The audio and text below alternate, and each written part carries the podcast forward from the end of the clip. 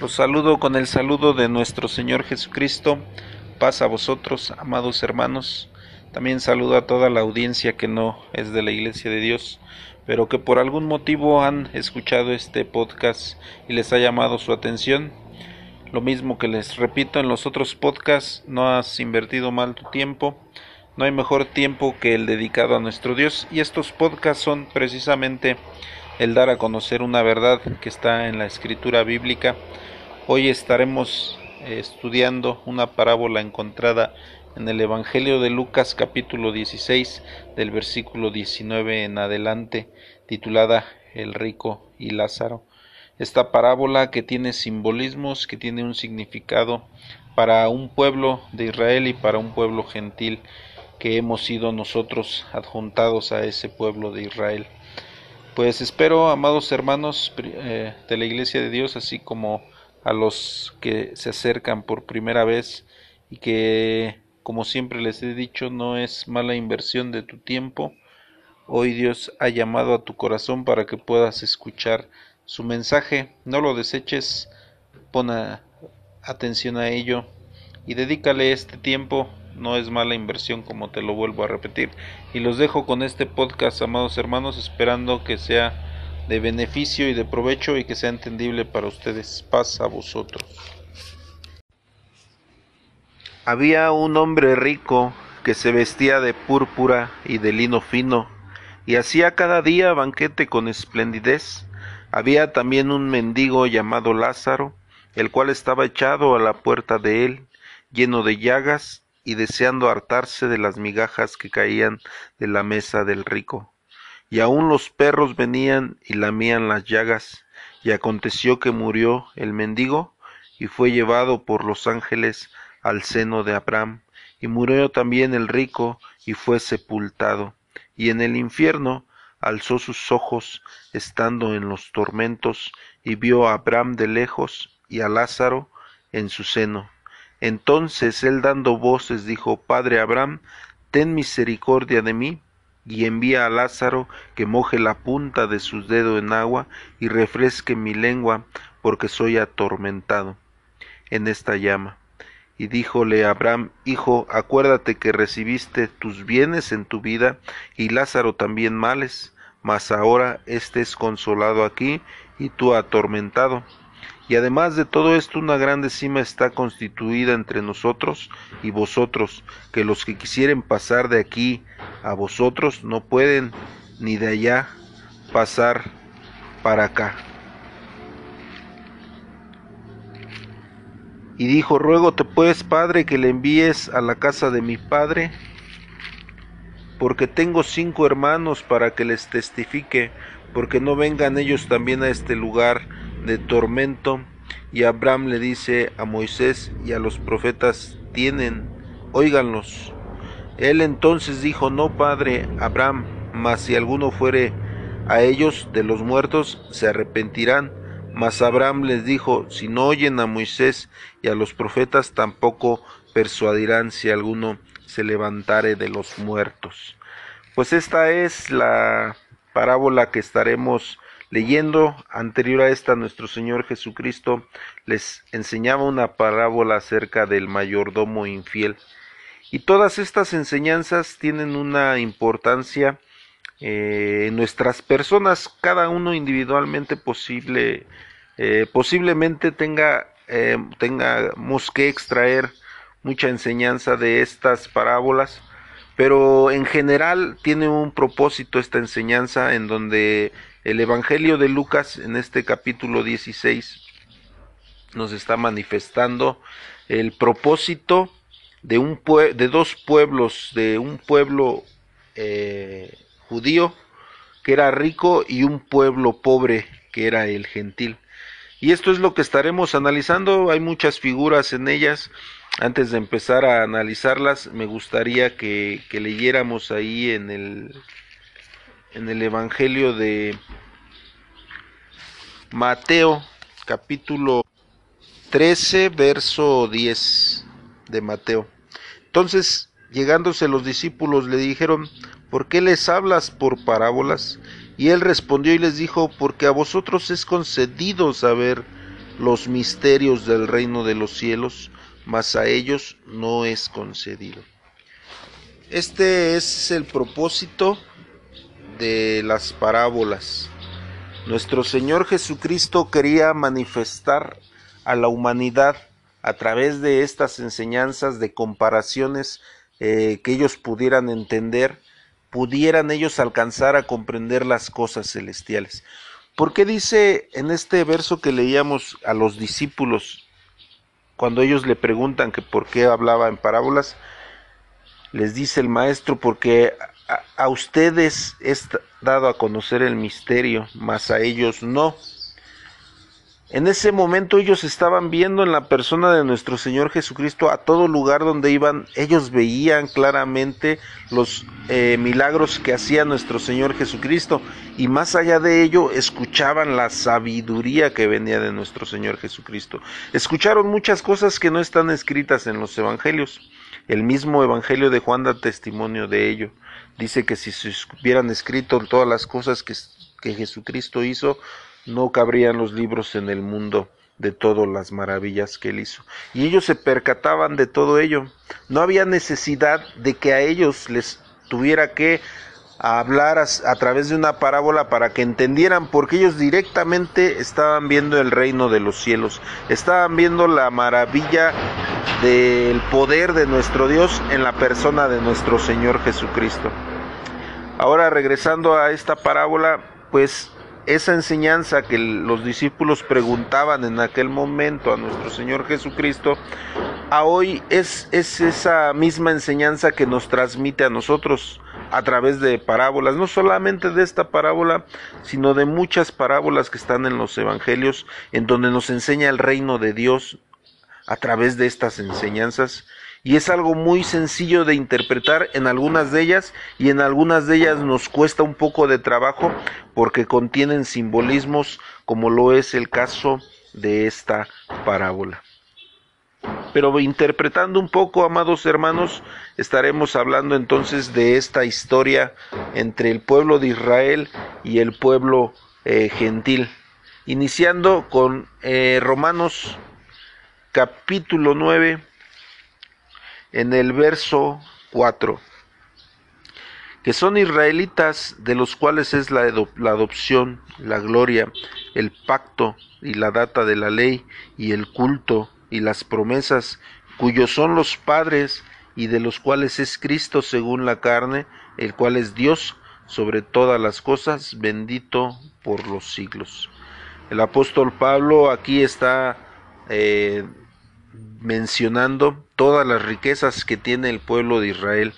Lógicamente, hablando del rico en esta parábola, se refiere a un rico espiritual, no a un rico literal. Y este rico tenía todo esto, tenía la ley, tenía Jesucristo, eran israelitas, el pueblo de Dios, de los cuales era la gloria y el pacto con ellos tenía los pactos nuestro Dios y los patriarcas, los padres con los cuales Dios había hecho pactos como con Noé, como con Abraham, como con Adán inclusive lo mencionan en los profetas menores. Entonces ellos eran ricos en grande manera, los que conocemos o nos interesa lo espiritual, sabemos que eso era algo es invaluable, porque Dios se dio a conocer primeramente a ese pequeño remanente y no a nosotros. Nosotros estábamos lejos de la ciudadanía de Israel. Ahorita lo vamos a ver también este verso para entender que nosotros éramos pobres en lo espiritual. Pero regresando a este pueblo podemos ver ahí en Levítico en el capítulo 16 en el versículo 2, dice, y Jehová dijo a Moisés de Aarón, tu hermano, que no en todo tiempo entre en el santuario del velo adentro delante de la cubierta que está sobre el arca, para que no muera, porque yo apareceré en él sobre una nube cubierta. Y dice el verso 4, la túnica santa de lino se vestirá y sobre su carne tendrá pañetes y lino y ceñirás el lino el cinto de lino y con la mitra de lino se cubrirá. Son las santas vestiduras, con ellas después de lavar su carne con agua se ha de vestir. y la congregación de los hijos de Israel tomará por dos machos de cabrío por expiación y un carnero para holocaustos. Pues el pueblo de Israel tenía no solamente esas riquezas espirituales, sino también las vestimentas que puede portar un hombre rico, un hombre, un rey, como son estas vestimentas de, finísimas y que tenían una representación también en lo espiritual y que era una enseñanza rica en simbolismos, así como las fiestas que menciona el libro de Levítico también en el capítulo 23. Ellos todo tiempo estaban de fiesta como lo hacen los, los ricos, tenían seis fiestas al, año, más todos los sacrificios que ellos tenían todos los días por gratitud, por pecado inclusive, por agradecimiento, por todo, todos estos sacrificios que llevaban todos los días. En el día séptimo tenían esas fiestas espirituales y por ello el rico representa al pueblo de Israel. Y, el, y Lázaro representa al pobre, ¿por qué? Porque lo vemos también ahí en Efesios capítulo 2, en el versículo 11. Por tanto, acordaos que en otro tiempo vosotros los gentiles en la carne, que erais llamados sin circuncisión, por la que se llama circuncisión hecha con manos en la carne, que en aquel tiempo estaba sin Cristo, alejados de la República de Israel y extranjeros a los pactos de las promesas, sin esperanza y sin Dios en el mundo.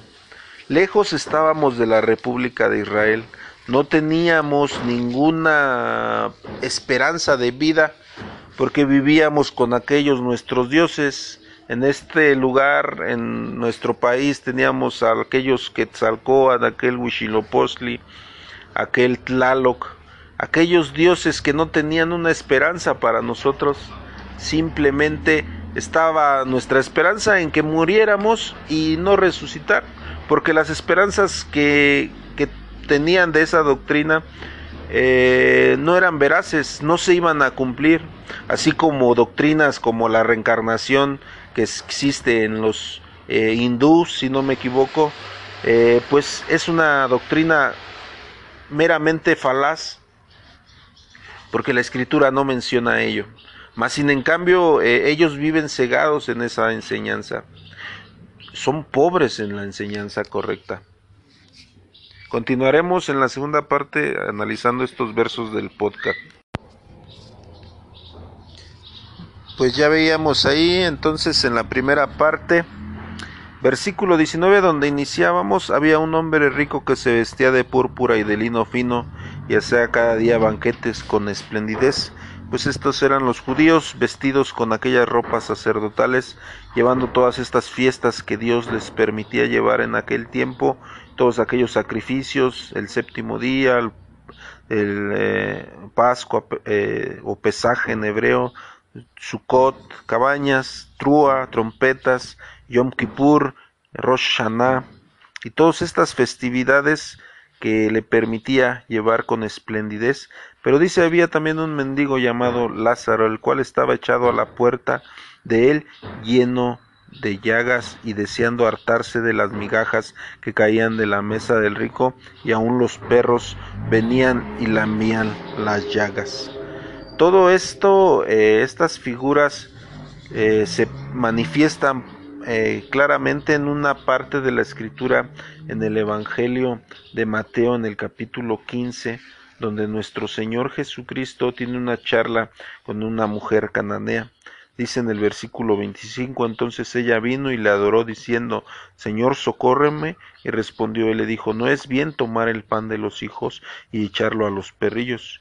Y ella dijo, sí, Señor, mas los perrillos comen de las migajas que caen en la mesa de sus señores. Entonces respondiendo Jesús, dijo, oh mujer, grande es tu fe, se ha hecho contigo como quieras, y fue santa, sana su hija, perdón, y desde aquella hora el nombre de Lázaro significa ayuda de Dios o al que Dios ayuda. Y esta es una, se tipifica claramente con esta mujer que por su fe fue dada una virtud que no era lícita al gentil, solamente al judío.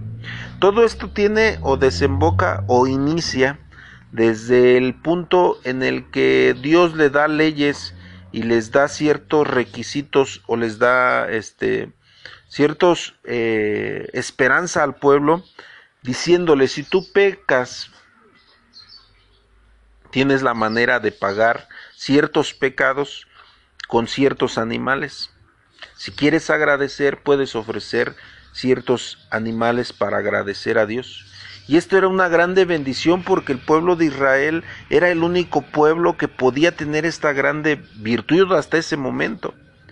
Al Dios verdadero, al que Dios Pablo llegó al Areópago y decirle a este que ustedes no conocen, es al que vengo a enseñar, el pueblo de Israel lo tenía y era, era suyo. En el momento que ellos se santificaran y quisieran hablar con él, lo podían hacer. Los gentiles y todo el mundo alrededor Nadie podía tener un Dios como este. Por eso podemos ver en cada una de los de las intervenciones de nuestro Dios con otros pueblos, cómo los otros pueblos reconocían que Israel tenía ese grande Dios poderoso. ¿Cuántos personajes de otros pueblos reconocían?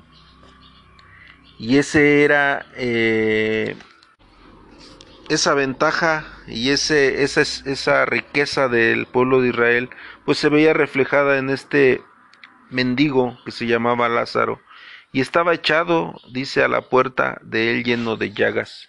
Estas llagas también tienen una tipificación, un simbolismo, porque ¿qué pasaba con nosotros o qué pasa con, con los que todavía no se acercan a Dios y están con, por ejemplo, en el, en el aspecto del catolicismo, va el, va el feligrés con toda su fe delante del sacerdote y el sacerdote solamente lambe esas llagas, lambe ese pecado diciéndole, pues ve, dido, sabes María sin Padre nuestro, y entonces serás curado de esas llagas. Es por eso que lambían solamente sus llagas y vamos a ver la cita bíblica ahí en Isaías capítulo eh, primero veremos el capítulo 1 de Isaías. Desde el verso 4 dice, Oh gente pecadora, pueblo cargado de maldad, generación de malignos, hijos depravados, dejaron a Jehová, provocaron a ir al Santo de Israel, tornáronse atrás, ¿para qué habéis de ser castigados aún? Todavía os reveláis, toda cabeza está enferma y todo corazón doliente. Desde la planta del pie hasta la cabeza no hay en él cosa ilesa, sino herida e hinchazón y podrida llaga, no están curadas ni vendadas ni suavizadas con aceite. Aquí nos menciona las llagas que desde la punta del pie hasta la cabeza no había ningún la parte del cuerpo que no reflejaran el pecado todos aquellos hombres, porque todo el tiempo eran lambidos solamente su pecado, solamente con doctrinas falsas, con doctrinas que no realmente no limpiaban al humano como eran la, la enseñanza de que tenía el pueblo de Israel, que ellos cuando entraba el sumo pontífice al lugar santísimo con solo una vez que entrara al año, él podía pagar con la sangre de aquel cordero que rociaba en el lugar santísimo, podían limpiarse aquellos pecados del pueblo de Israel. Y por ello, por eso ellos se jactaban año con año de ser un pueblo limpio, rico en todos los aspectos, y el gentil no podía ser este gentil que representaba a aquel Lázaro, aquel mendigo que se sentaba a las puertas y que solamente venían los sacerdotes y lambían sus llagas, aquellos sacerdotes paganos, y con doctrinas falsas engañaban o nos engañaban a nosotros que representábamos a ese Lázaro. Y dice el verso 56, capítulo 56, perdón, de ahí mismo de Isaías, dice eh, desde el verso 8, Dice el Señor Jehová, el que junta a los echados de Israel, aún juntaré sobre él sus congregados, todas las bestias del campo, todas las bestias del monte, venid a devorar, sus atalayas ciegos son, todos ellos ignorantes, todos ellos perros mudos, no pueden ladrar, soñolientos, echados, aman el dormir, y esos perros ansiosos no conocen hartura, y los mismos pastores no pudieron entender, todos ellos miran a sus caminos, cada uno a su provecho, cada uno por su cabo. Y aquí nos revela precisamente esta parte que son los perros que lamían nuestras llagas en aquellos tiempos y que aún a los que no se acercan a Dios y que siguen eh, siguiendo otras doctrinas es lo que pasa. Es lo que pasa en todas las doctrinas con doctrinas falsas mintiendo que todas las doctrinas nos llevan a Dios y eso es una grande mentira. Por eso Dios eligió solamente una iglesia, solamente un pueblo y no hay más. Todos los demás son doctrinas falsas perros que lamben y aún dicen ni sus pastores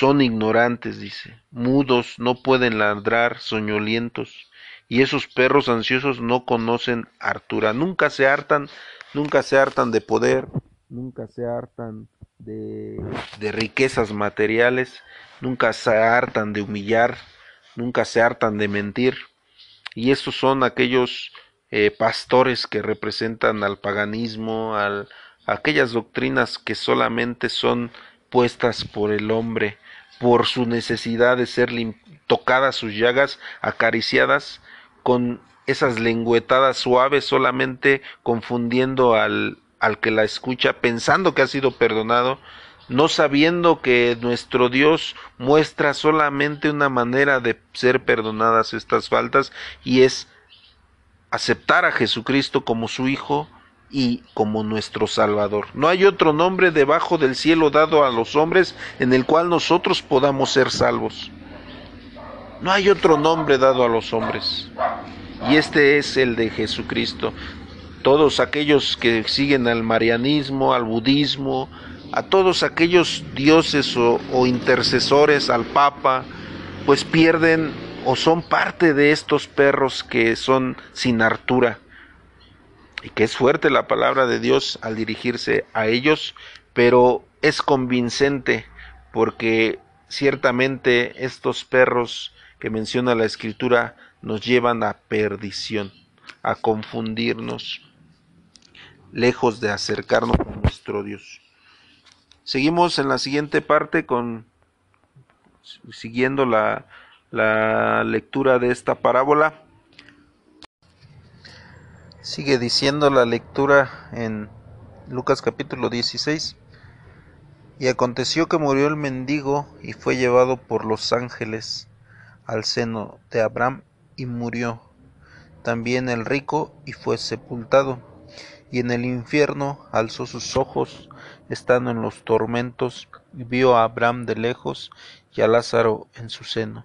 Entonces él, dando voces, dijo, Padre Abraham, ten misericordia de mí, y envía a Lázaro que moje la punta de su dedo en agua y refresque mi lengua, porque soy atormentado en esta llama. Y pues sobra decir que esta enseñanza por los versículos 23 y 24 donde menciona en el infierno alzó sus ojos estando en los tormentos y vio a Abraham de lejos y a Lázaro en su seno. Sobra resaltar que pues estos versos han sido malinterpretados para fundamentar una creencia acerca de del infierno de fuego, cosa que la Biblia es completamente clara en este aspecto. Como ya veíamos, esta es una parábola eh, la palabra infierno primeramente pues no significa ese lugar que desafortunadamente la gente ha creído a través de esas historias de Dante Alighieri y, eh, con, la Divina Comedia y muchos escritores y esos filósofos griegos que empezaron a, enseñar acerca de, que existía un lugar de tormento debajo de la tierra a donde iban los malos y y todos aquellos pecadores. Pero bueno, eso lo explicaremos en algún otro tema. Eh, a lo que se refiere esta palabra eh, lo vamos a ir analizando aquí en Romanos capítulo 13 primeramente, capítulo 4 versículo 13, en donde nos dice, porque no por la ley fue dada la promesa a Abraham o a su simiente, que sería heredero del mundo, sino por la justicia de la fe.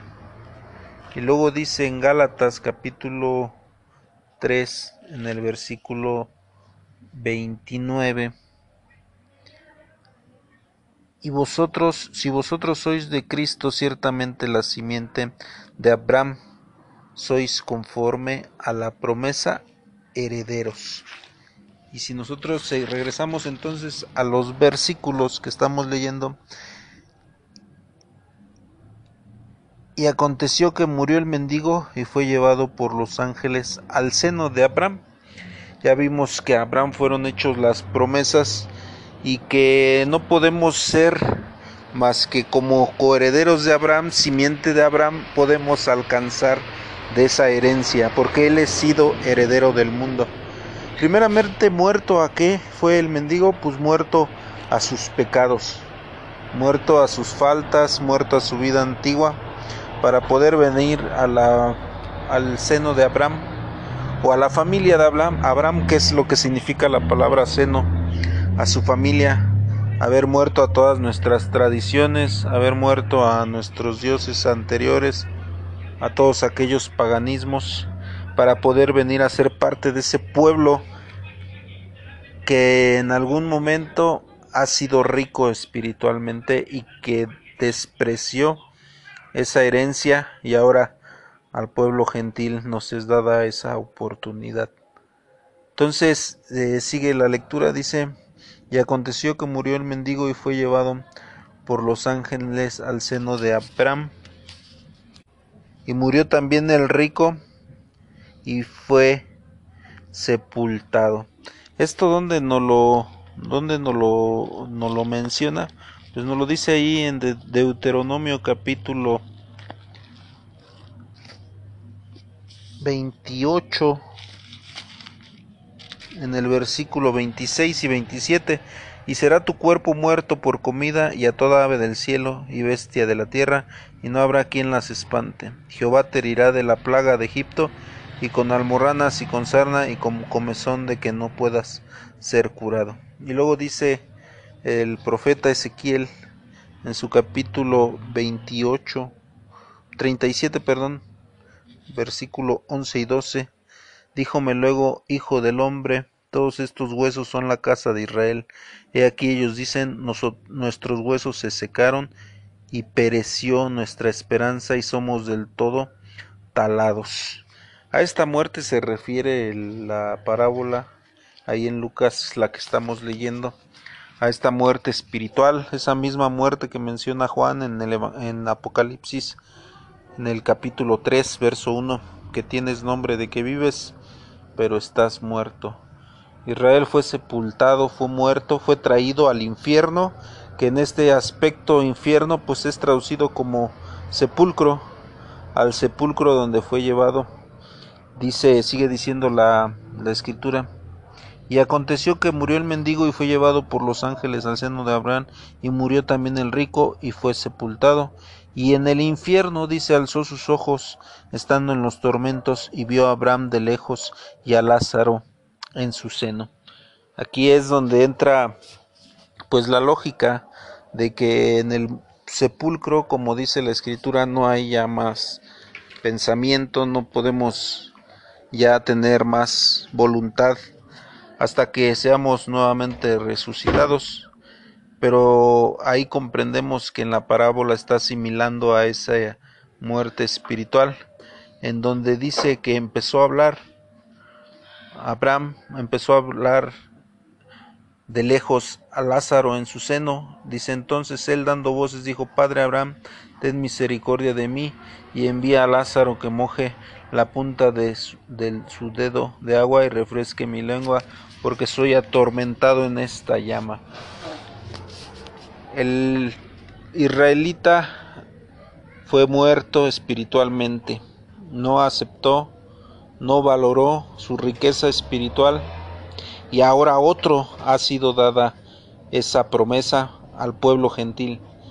El israelita es celoso por naturaleza nunca quiso convidar de, su hasta el día de hoy no quiere convidar de esa bendición que tiene por parte de Abraham, de Dios a Abraham, y es muy celoso de las escrituras, muy celoso de lo que conoce, y, y es atormentado porque ha puesto Dios a un pueblo que no era su pueblo.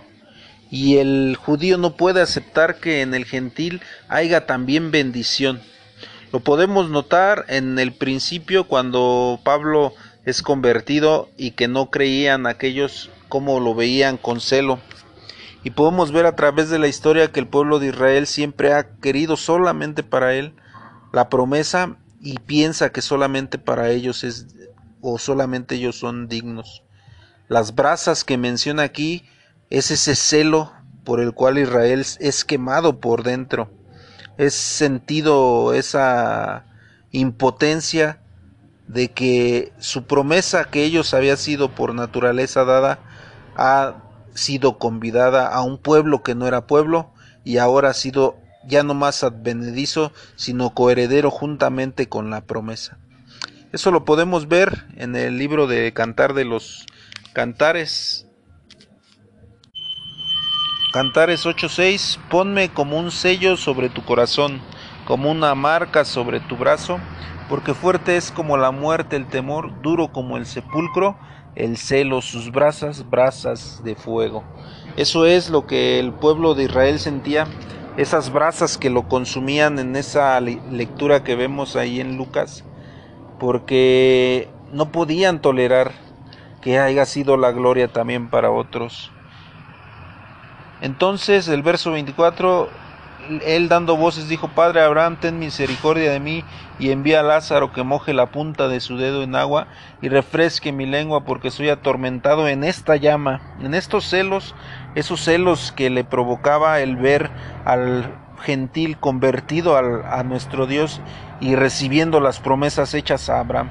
Y díjole Abraham, Hijo, acuérdate que recibiste tus bienes en tu vida, y Lázaro también males, mas ahora estés consolado aquí, y tú atormentado. Y además de todo esto, una grande cima está constituida entre nosotros y vosotros, porque los que quisieran pasar de aquí a vosotros no pueden ni de allá pasar acá. Y dijo, ruégote, Padre, que le envíes a la casa de mi Padre, porque tengo cinco hermanos para que les atestigue, porque no vengan ellos también a este lugar de tormento. Ahora la revelación es dada al gentil, a la iglesia de Dios, al pueblo de Dios, y el judío no puede entender las realidades que les correspondían a ellos. Han sido cegados, dice la escritura, que hay estupor en sus ojos, no pueden ver ellos las maravillas que están claras en los evangelios, a tal grado que ellos desprecian el Nuevo Testamento, el Testamento desprecian a Jesucristo como Hijo de Dios y solamente lo tienen como un profeta. Y por ello ese anhelo de querer que les sean reveladas aquellas maravillas, aquella doctrina, por eso claman diciendo, acuérdate Padre Abraham, ten misericordia de mí y envía a Lázaro que moje con la punta de su dedo con agua y refresque mi lengua, porque soy atormentado en llamas. Goteará como la lluvia su doctrina, dice su palabra. Esa agua representa esa doctrina que quisiera ahora el rico ser, aunque sea mojado sus labios con esa doctrina que ha sido revelada a la iglesia de Dios, y que ellos arden en su celo el no poder comprenderla y lejos de humillarse, lejos de aceptar que han cometido un error por despreciar a nuestro Dios y a su Hijo Jesucristo, ellos se en sus llamas del celo se consumen cada uno de ellos. Hasta que venga el cumplimiento de todas estas cosas, hasta que sean abiertos sus ojos de todos los judíos y puedan entonces ellos ver la grandeza de nuestro Dios. Dice, y además, dice el verso 26, de todo esto una grande cima está constituida entre nosotros y vosotros, que los que quisieran pasar de aquí vos hacia allá no pueden, y los que quisieran pasar de allá hacia acá no pueden. En esta enseñanza, en esta cima que menciona este verso, entra aquel confusión también que hay hoy en día de aquellos que se quieren judaizar, circuncidar, usar aquel sisida, aquel talid, aquellas filacterias, aquel mesiánico que no ha entendido que todas estas cosas son simbolismos y que nosotros no podemos pasar de aquí hacia allá, no podemos hacernos judíos a la letra, no podemos usar o festejar fiestas que les correspondía a un pueblo en un lugar en específico, y ellos tampoco pueden venir hacia nosotros porque hay una grande cima la cual es Jesucristo y que esa cima no nos permite ir de nosotros hacia allá porque Jesucristo nos ha puesto en un plan mejor, en un pacto nuevo, mejor, más sublime que el que ellos tenían cumplido no ya a la letra, sino a lo espiritual y que ciertamente nosotros somos de Abraham judíos en espíritu, mas, no ya en la letra, y que celebramos esa Pascua a lo espiritual, saltando de muerte a vida a través de las aguas del bautismo, y que comemos ese panásimo que es la doctrina pura y sin leudo, la lectura de la palabra de nuestro Dios, y todos esos aspectos que en un su momento eran a la letra, hoy los llevamos al espíritu, porque esa cima que es nuestro Señor Jesucristo a ellos no les ha podido no les ha podido amanecer hasta que se han cumplido los tiempos como ya lo hemos dicho. Y esta es amados hermanos la culminación de esta parábola. Menciona ahí también cinco eh, hermanos dice al final esta lectura en la profecía en la parábola que leíamos dice dijo en el verso 28 porque tengo cinco hermanos, dice, para que les testifique, porque no vengan ellos también a este lugar de tormento. Y Abraham dícele a Moisés y a los profetas, tienen, óiganlos. Él entonces dijo, no, padre Abraham, mas si alguno fuera de ellos de los muertos, se arrepentirán. Mas Abraham les dijo, si no oyen a Moisés y a los profetas, tampoco se persuadirán si alguno se levantare de entre los muertos. Esos cinco hermanos representan las cinco sectas del del judaísmo, fariseos, celotes, esenios, esas cinco eh, sectas que pues tienen a Abraham como padre y por eso les dice a ellos, a, los, a Moisés y a los profetas, oíganlos. ¿Cómo oírlos de esa manera espiritual, entendiendo lo que tenía, que el significado que venía en la ley, en Génesis, en Éxodo, Levítico, Números y Deuteronomio? Mas si no los oyeren, tampoco ellos entenderán que Jesucristo venía ya ahí anunciado, que en la ley estaba y en los profetas y en los salmos. Si no se percatan de ello, no podrán ellos entender y no se les revelará el Evangelio como a nosotros los gentiles hoy se nos ha dado. Pues esta es la enseñanza que nos deja esta parábola, una enseñanza muy muy bonita y muy grande a comparación de lo que a la letra pudiéramos extraerle, vuelvo a repetir, nada tiene que ver con el infierno de fuego que anuncian aquellos eh, filósofos, aquellos eh, poetas y aquellos escritores absurdamente y aquellas doctrinas, aquellas creencias que creen que hay un lugar de tormento debajo de la tierra. Eso lo hablaremos en otro en otro tema, en otro podcast si Dios nos lo permite.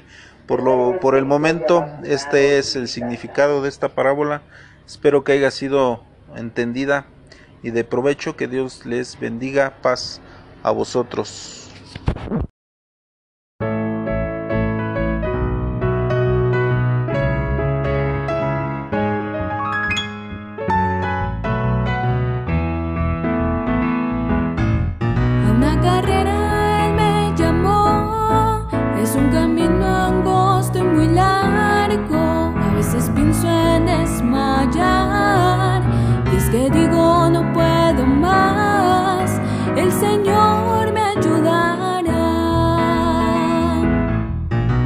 Firmes y constantes, sabiendo que nuestro trabajo no es en vano en el Señor, no es en vano en el Señor, estando firmes y constantes, sabiendo que nuestro trabajo no es en vano en el Señor, no es en vano en el Señor. La armadura Él me dotó, con su palabra Él me enseñó, pues la serpiente acecha ya, verme caído no podrá, en Cristo podré vencer. Estando firmes y constantes, sabiendo que nuestro trabajo no es en vano en el Señor, en vano en el Señor. Estando firmes y constantes, sabiendo que nuestro trabajo no es en vano en el Señor, no es en vano en el Señor. Cuando mi otoño llegue el fin, mi pie cansado seguro estará. Vas ver la meta